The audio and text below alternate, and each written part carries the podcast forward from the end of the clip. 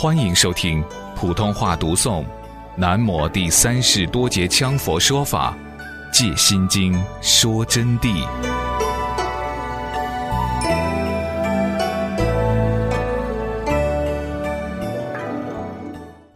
为什么说有因就有果？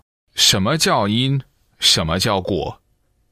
因就是我们所具体去做的时候致使之行迹。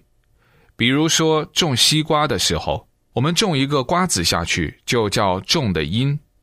那么讲到微细之处，因即是果，果即是因。讲到粗犷一点呢，就是种瓜的籽的时候，种在地中是因；吃西瓜的时候，就是享受果；种黄豆的时候是因；推豆花吃、炒黄豆吃的时候，就是吃豆果。那么因果的关系就是说，只要你做了这件事，它就必然有果实；没有做这件事，就没有果实。所以我一贯是反对封建迷信的，什么测字、算命、看相，什么坟山里面有弯弯木要发达家人，这都是错误。必须相信因果，大量的搞好工作。创造出你们各自所要创造的产品和成果来，那么这个因就种的好因，就会给你给予奖励。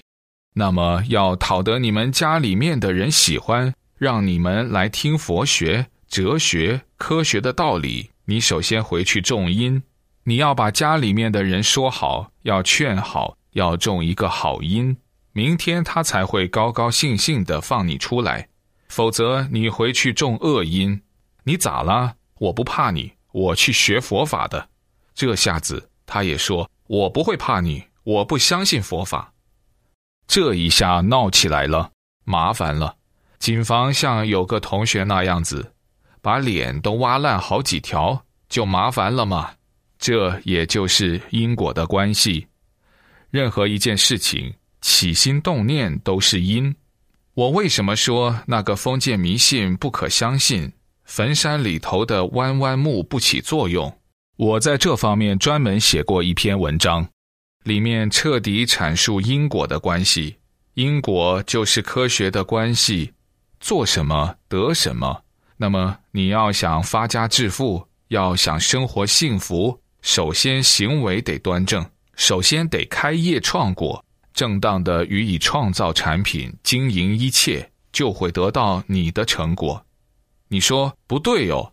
有时候我们鼓了很大的力，我办垮了的嘛。这个里头有很多原因，办垮的原因是由于你种的因当时不对机风，你或者办迟了，或者人家别人的产品比你好，把你抵消了。或者是你在办这种东西的时候，从中遇到了杂音，遇到了一两个坏人给你搞了破坏，而做了违法的事情。说老实话，没有赚钱还是好事，幸好没有把你逮去新源煤矿去劳改。假如说为了发展，你还中了恶因，就是说在大前提下，从中的因果还掺杂了很细微的恶因子进去，那就不行。要整个全盘因都是圣因、殊胜之因，最后才能结好果。这些因是从哪里来的？就是我们的行种下来的。因此，不要相信迷信。我曾经在一本杂志上就告诉过大家这么样一个科学道理。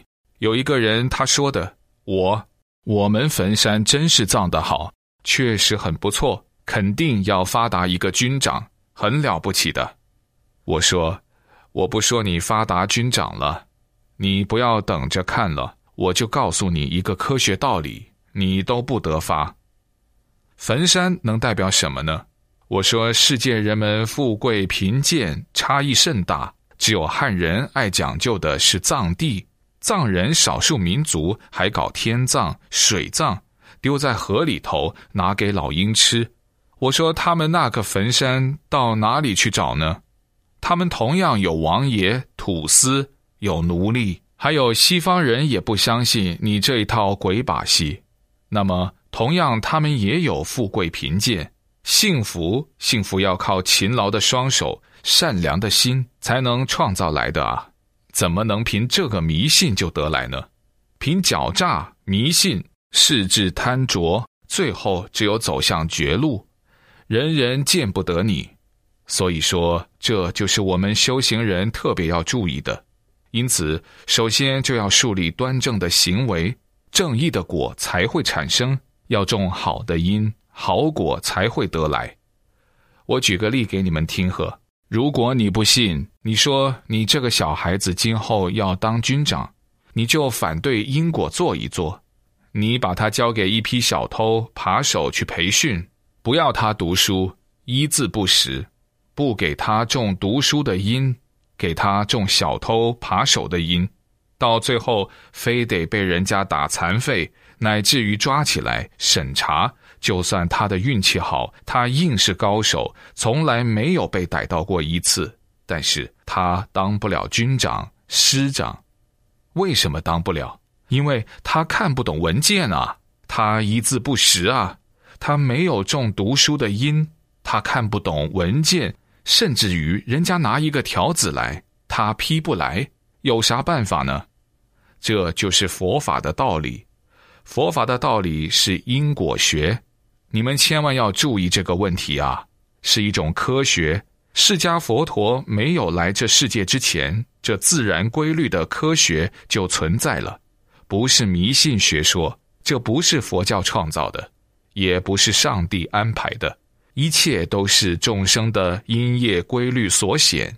因此，我们的身心语言，一切都是行运，行运正，一切才会正。